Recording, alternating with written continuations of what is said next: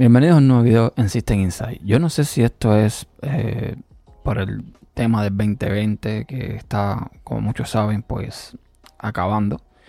Pero el tema con Apple pica y se extiende. Es decir, en este 2020 está metido cada vez en más rollos, en más aleos y al parecer esto no va a parar. Yo en este video voy a darle un poco de palos, pero advierto que mi objetivo no es ni atacar a la empresa, ni decirte a ti que no compres más sus productos. Para nada. El tema con Apple es como con las cajetillas de cigarro, que tiene un, un label, una etiqueta que te dice que fumar daña la salud y depende de ti si decides o no, pues enfermarte. Y con esto es más o menos lo mismo. Si te gustan sus productos, felicidades, úsalo.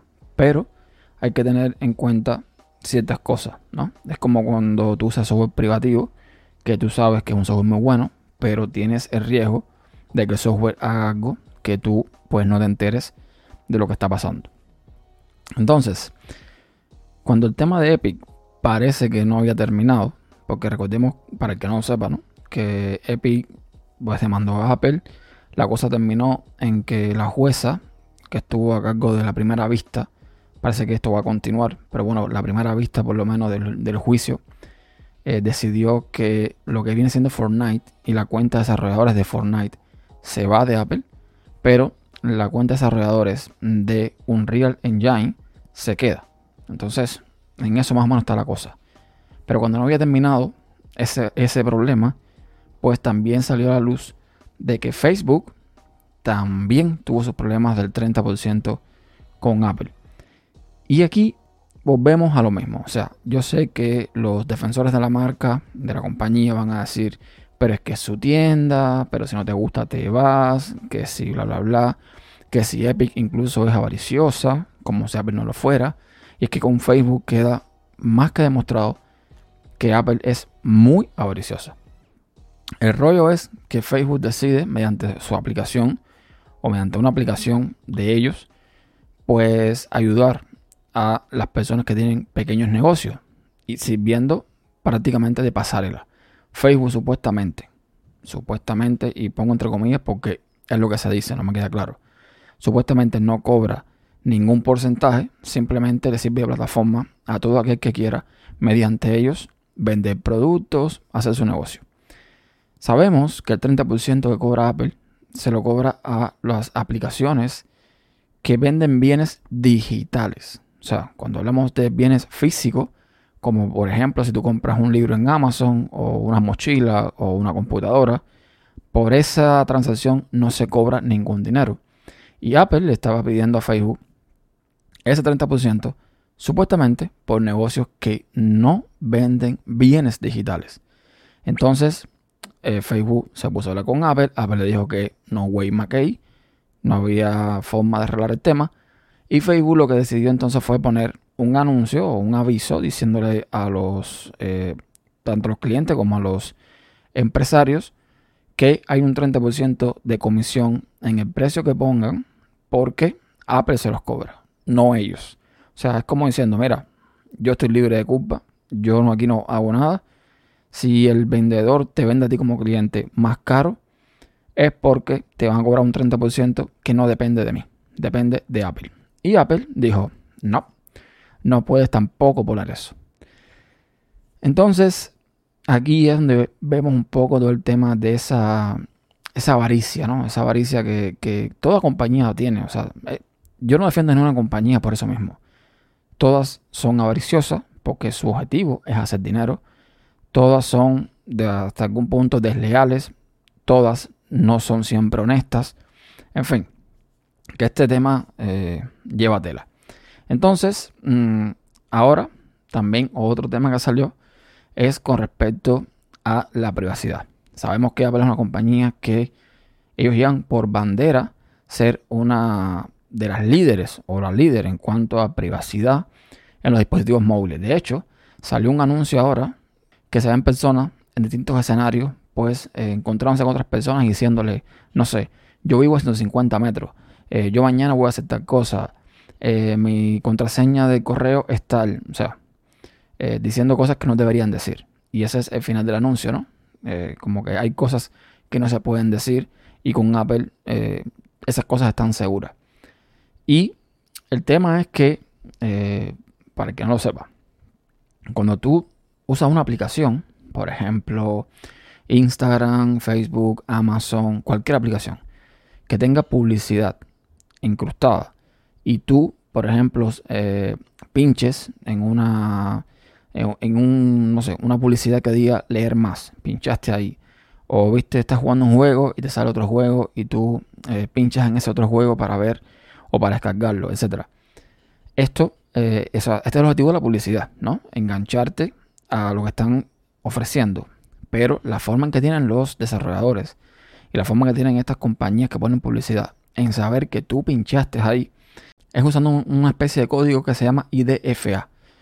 Que este código, lo que, o sea, lo que implementó Apple con él es que le dan a los desarrolladores o a las compañías, a la que puso la publicidad, le da la identificación de tu dispositivo, pero no la identificación tuya. Es decir, eh, quien reciba esa información de que tú diste clic aquí, sabe que se hizo desde un iPhone, desde un Mac, desde lo que sea, pero no sabe quién lo hizo. Eso es básicamente lo que está pasando. Y con iOS 14 lo que iba a hacer Apple era que iba a implementar un sistema donde el desarrollador tenía que pedirle permiso al usuario para que aceptara o no compartir este código IDFA. Y evidentemente esto afecta a muchas compañías que viven de la publicidad, como por ejemplo Facebook. Y Facebook, por supuesto, puso el grito en el cielo. No sé qué pasó ahí, realmente no sé qué pasó, pero el resultado fue que Apple decidió posponer esta funcionalidad que venía en iOS 14 para el 2021 o posiblemente el 2022, bajo la excusa de que le va a dar tiempo a los desarrolladores a que se adapten a todo este cambio, que hagan los, eh, digamos, las implementaciones necesarias, que haga todo eso. O sea, entre muchas comillas, digo yo, porque eh, Apple cuando ha querido ser tajante con algo, lo ha sido y se acabó. Entonces, aquí entra un poco a jugar ese, ese doble discurso, esa doble moral que la compañía, como todas las compañías, repito, tiene, aunque os digan que no. Y nada eh, mejor para poner de ejemplo que el tema de China. Sabemos que eh, Apple publicó ahora una nueva política de derechos humanos, donde eh, básicamente se comprometen con la libertad de información y de expresión y bla, bla, bla, bla, bla. En ese documento de cuatro páginas, pues lo que Apple viene a decir es que se comprometen a respetar los derechos humanos de todas las personas cuyas vidas tocan, o sea, que tienen relación con ellos, ya sea sus empleados, sus proveedores, sus contratistas, sus clientes, bla, bla, bla. Pero en ningún momento citan un país en específico, no citan ningún país, o sea, no hablan de qué van a hacer en determinados países con la libertad de expresión y los derechos humanos. Apple dice, y lo dice en el documento, que de todos modos va a seguir cumpliendo con las leyes de censura en los países donde haya censura. Y dicen textualmente, estamos obligados a cumplir con las leyes locales y en ocasiones hay cuestiones complejas sobre las que podemos estar en desacuerdo con los gobiernos y otras partes interesadas, pero aún así lo vamos a seguir haciendo. Y es que Apple ya sabemos que en el pasado, a petición del gobierno chino, eliminó aplicaciones de todo tipo, sobre todo aplicaciones de VPN, un servicio tan fundamental en China para poder saltarse todo el, bloqueo que hay para con el acceso a la información en ese país. Y bueno, aquí volvemos al mismo tema. Se nota la doble moral cuando se trata de dinero, porque evidentemente Apple no puede poner en riesgo todo el trabajo que ha venido realizando para meterse en un mercado como el chino. Y más cuando tenemos que tener en cuenta que la mayoría de las fábricas o por lo menos las que tienen procesos de fabricación críticos, están en China, por lo menos de momento. Apple, aunque se está hablando de que va a traer fábricas a México o que puede ir para otros países, etc., Apple no va a poder hacer esto de forma rápida. Y tampoco lo puede hacer en Estados Unidos. O sea, vamos a estar claros en este punto. Yo siempre lo digo, con todas las personas que hablo, yo lo digo. En Estados Unidos, dudo mucho que haya la mano de obra como en China que trabaje por el precio por el que trabaja un chino y con la rapidez con la que trabaja un chino y con los pocos derechos laborales que tienen los chinos. Es tan simple como eso. La forma de trabajo que hay en China, aquí en Estados Unidos, es imposible, imposible llevarla a cabo. Y el nivel de producción que lleva Apple es imposible llevarla a cabo en Estados Unidos. Ya en otros países de Latinoamérica, pues no sé.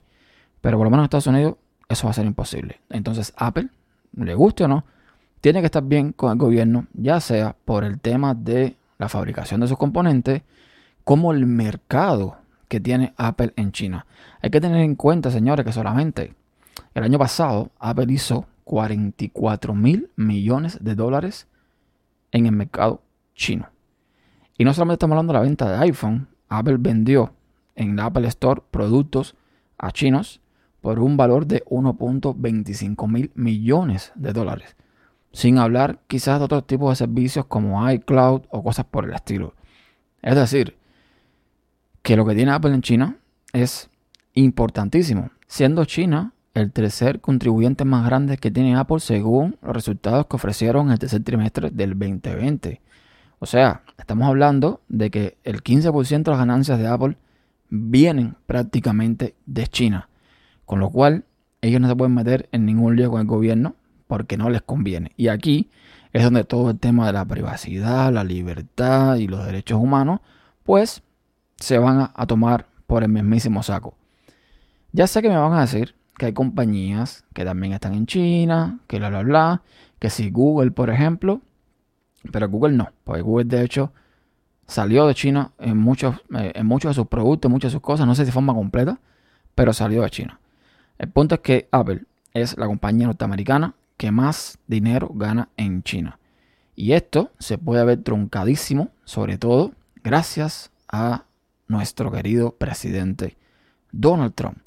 El hombre que dice que siempre va a ayudar a la economía, el hombre que dice que siempre va a ayudar a las empresas americanas. Y básicamente lo que está haciendo Donald Trump es afectar a todas las grandes empresas norteamericanas, de una forma u de otra. Con el tema de la guerra con China, con el tema de eh, la inmigración, recordemos que empresas como Google, como Apple, como Amazon, como o sea, la mayoría de las empresas de este país, tienen un montón de inmigrantes o de personas que nacieron en otro país trabajando para ellos. Eso es fundamental entenderlo. Estados Unidos, desde su base, desde que empezó la colonización en Estados Unidos, este ha sido un país formado por inmigrantes. Eso no se puede perder de vista nunca en la vida. De hecho, estamos viendo como, por ejemplo, el CEO de Microsoft, el CEO de Google, el CEO de muchas otras empresas de este país, ¿de dónde provienen? ¿De dónde son? Entonces, eso no se puede perder de, vista. Y el señor Donald Trump lo tiene perdidísimo. Entonces, en su guerra con China, él está ahora por banear, o está en proceso de banear, o ya banear, no tengo idea, a Tencent. Y Tencent, que es eh, un conglomerado inmenso en China, tiene entre otras cosas en, en, su, digamos, bajo su sombrilla, productos como WeChat. WeChat no es simplemente un cliente mensajería. WeChat sirve para un montón de cosas, hacer pagos, pedir un taxi, o sea, hacer un montón, un montón de cosas. Y yo estaba un poco equivocado, yo pensaba que en Estados Unidos no se usaba WeChat y estaba completamente equivocado. Aquí hay una grandísima cantidad de gente, sobre todo las comunidades chinas, que usan WeChat. Entonces, eh, lo que va a pasar es que según el gobierno chino, ya le dijo a Apple que si Apple saca de su tienda a WeChat o bloquea WeChat o productos eh, relacionados con, con WeChat o que tengan que ver o que tengan importancia para el gobierno chino, pues el gobierno chino no le va a quedar más remedios que sacar a Apple de China. ¿Se imaginan con todo el trabajo que han estado pasando? Porque uno de los mayores logros de Tim Cook no fue precisamente sacar el Apple Watch o, eh, no sé, subir los ingresos de la empresa, que uno lo ve así pensando, ¿no? Que porque vendieron más productos. No, no, no, no. Uno de los mayores logros de Tim Cook fue meter a Apple en el mercado chino. Entonces, eso puede estar a esto de perderse. No sé cómo ustedes lo ven, no sé qué piensan al respecto, pero este 2020 hay que tomarlo con muchas pinzas. Y si este señor que muy posiblemente va a pasar, sale reelecto en el próximo mandato, si en noviembre Donald Trump vuelve a salir reelecto para cuatro años más, No estoy tan seguro que las cosas con Apple vayan a estar muy bien si todo esto continúa. Y al final, esto ni va a ayudar a Apple, ni va a ayudar a Estados Unidos, y muchísimo menos va a ayudarnos a nosotros, los usuarios.